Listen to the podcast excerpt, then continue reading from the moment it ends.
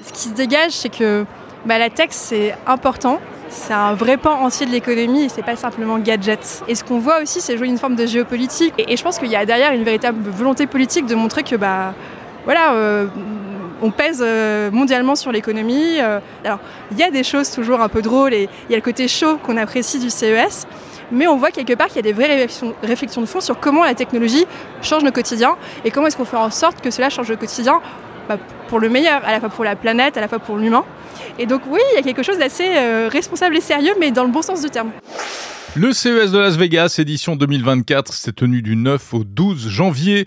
Voici, en à peine 15 minutes, les meilleures innovations à retenir de cette édition. Et on commence par les nouveautés au service de la santé. Implant cérébral pour redonner l'usage des membres, stéthoscope connecté, airbag et détecteur de chute pour les personnes âgées, robot dermatologue ou encore jumeaux numériques du corps humain. Vous pouvez imaginer qu'avoir un virtual twin du cœur peut être utilisé dans tout le processus de soins de santé. C'est utilisé par des chercheurs pour tester de nouvelles idées, pour comprendre le fonctionnement complet du cœur, pour présenter des maladies et les préparer sur un ordinateur plutôt qu'en faisant des tests d'animaux coûteux, etc. Vous n'aurez pas besoin d'aller voir un médecin en personne pour savoir ce qui se passe vous pourrez obtenir des mesures de manière autonome qui seront représentées dans une forme que vous comprendrez. Vous pourrez essayer vos propres traitements, y compris préventifs, et donc vous n'aurez pas besoin de voir un médecin. Récemment, nous avons pu montrer qu'un patient paraplégique a pu remarcher directement à partir de ces technologies d'interface cerveau-machine combinées à un stimulateur placé au niveau de la moelle épinière.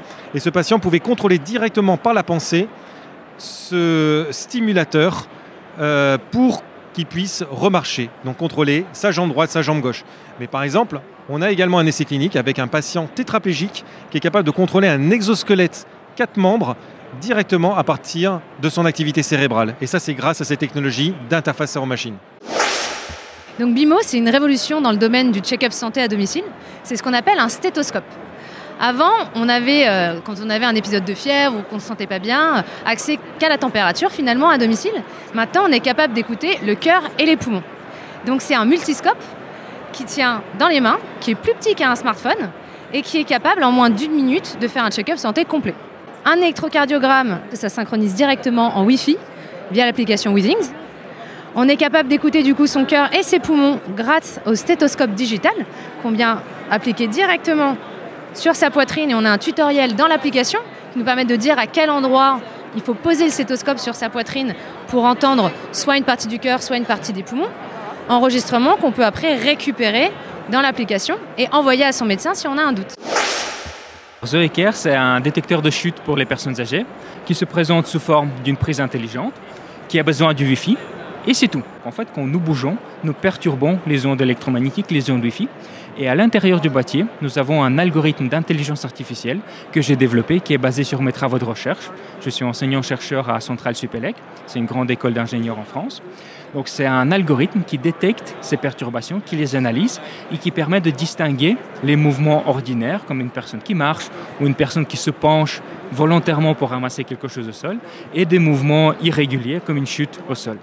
Et lorsque l'algorithme détecte une chute, eh bien, il envoie une notification sur un téléphone portable vers une application. Ce que vous voyez là, c'est une solution de rupture, une première mondiale d'imagerie et d'IA, dont l'objectif, c'est de numériser l'intégralité de la peau en quelques minutes de façon automatisée à très haute résolution. Et donc on a ensuite une, une, intelligence artificielle qui permet de mettre en évidence les changements entre deux visites, quels sont les grains de beauté qui sont nouveaux, ceux qui ont changé. Donc c'est un appareil qui sera sur le marché d'ici la fin de l'année en France et en Europe donc la façon dont ça fonctionne, c'est que vous mettez en tant que patient devant le dispositif, vous suivez les instructions sur l'écran et le bras robot navigue autour de vous, autour de votre peau à courte distance, pour prendre des séries de clichés.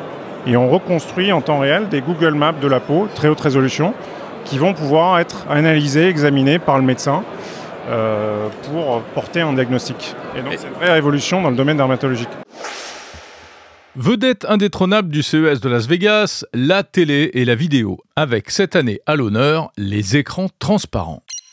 C'est magnifique ces écrans transparents, mais eh, franchement, à quoi ça peut servir? Ah, c'est la technologie du futur. Donc aujourd'hui, euh, on a des écrans noirs. Donc là, on peut avoir déjà des tailles d'écran euh, complètement modulables, taille qu'on souhaite avec micro LED. Euh, donc avoir un écran noir chez soi, c'est pas forcément super. Demain, déjà chez Samsung, on a la Lifestyle Collection, qui sont les produits qui justement, par opposition à l'écran noir, permettent d'avoir un produit type The Frame ou autre dans son salon. Demain, on peut tout à fait imaginer d'avoir finalement une vitre et qui se transforme en télé au moment où on le souhaite.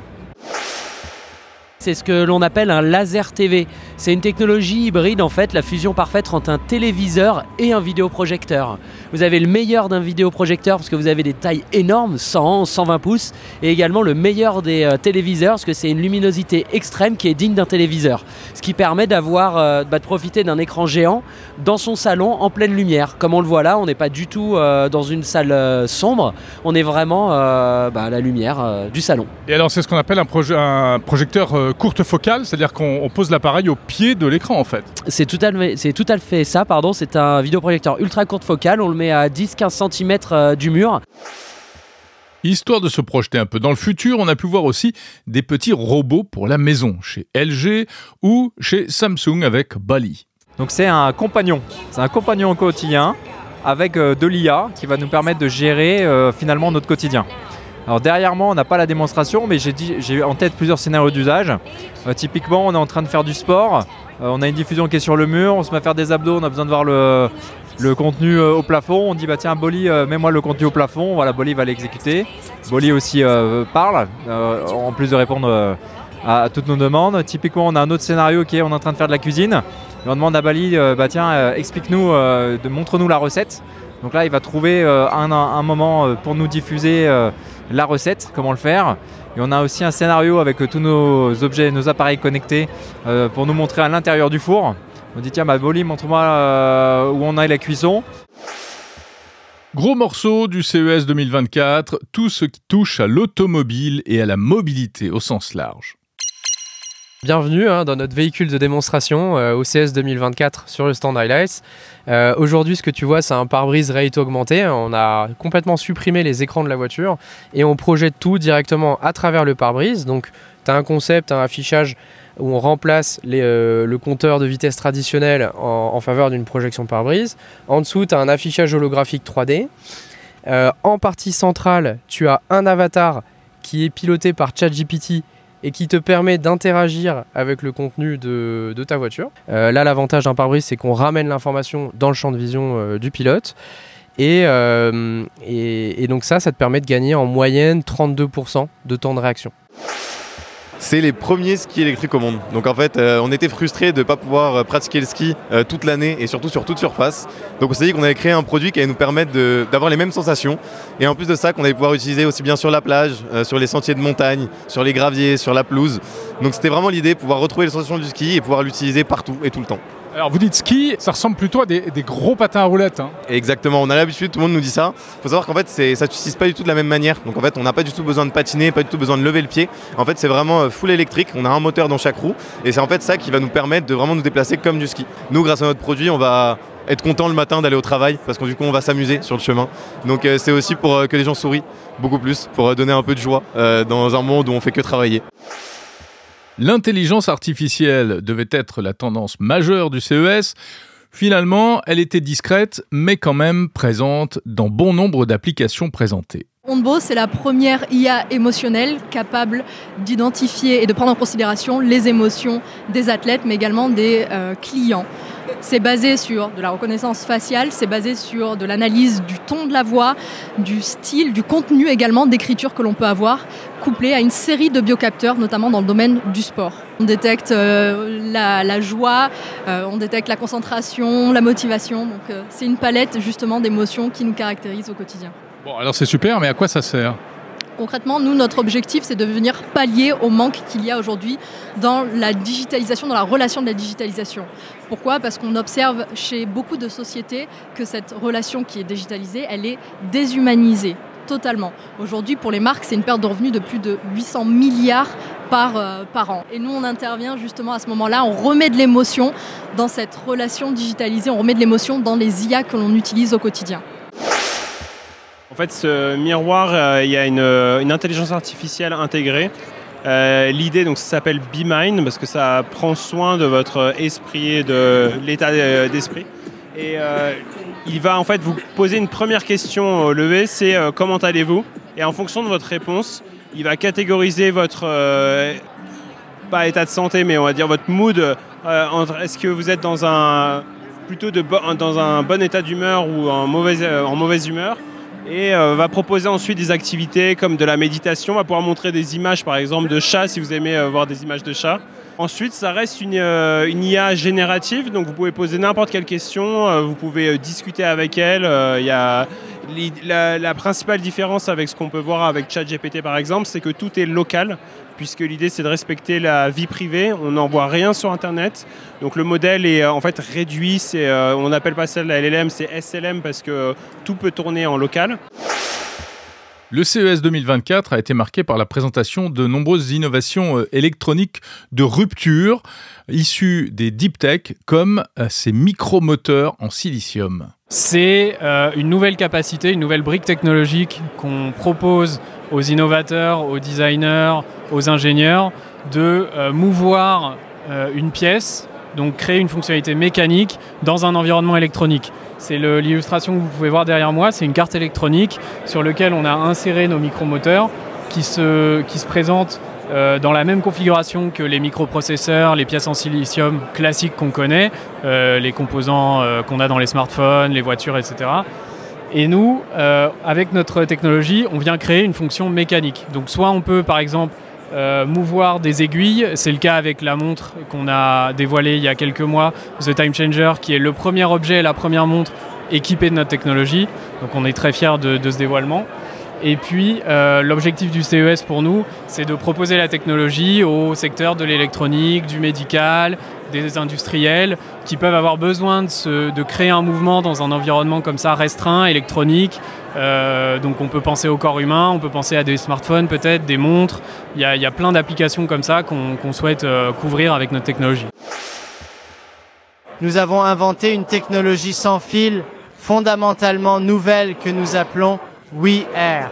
La raison en est que vous formez un réseau corporel en utilisant votre corps pour utiliser l'Internet.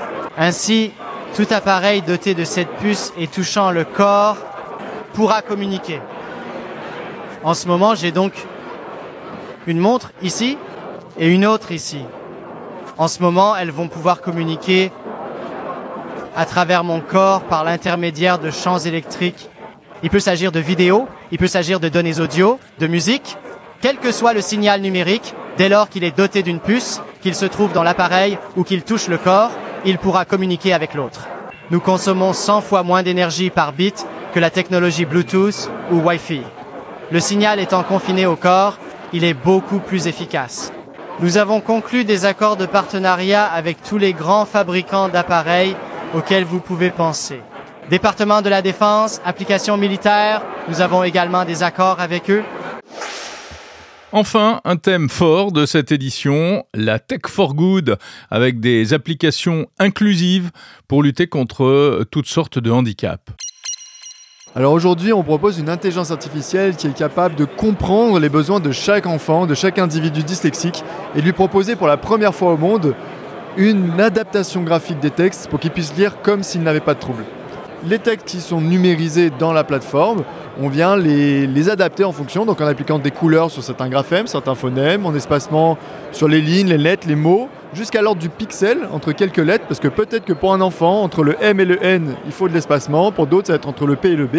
On va être dans une granularité très très très forte, d'où l'importance de l'IA, c'est de pouvoir manipuler des millions de paramètres là où un être humain va être limité. Donc ici, c'est un avatar qui parle en American Sign Language, donc en, en langue des signes américaine. Donc là, elle est en train de me dire donc How can I help you? Donc comment je peux vous aider? Donc je vais signer euh, à côté d'elle. Euh, donc bah, je lui dis donc je veux appeler quelqu'un. Et euh, donc là, j'ai signé un nom qu'elle ne connaissait pas, donc elle m'a dit je ne le trouve pas. Donc là, je vais signer un contact qu'elle va trouver dans son, dans son répertoire. Et donc là, elle me dit Alright, I'm going to call Anna. Donc euh, c'est un peu comme un Google Voice Assistant, cette petite démo, mais euh, on l'a appelé euh, un Sign Assistant, donc c'est notre Signbot à nous. Comme vous avez pu voir, elle a reconnu la langue des signes, elle a reconnu le contact, j'ai pu converser avec elle en langue des signes, et j'ai même pu déclencher un appel. Voilà pour ce tour d'horizon du CES 2024. Retrouvez d'autres interviews en audio et en vidéo sur le site mondenumérique.info.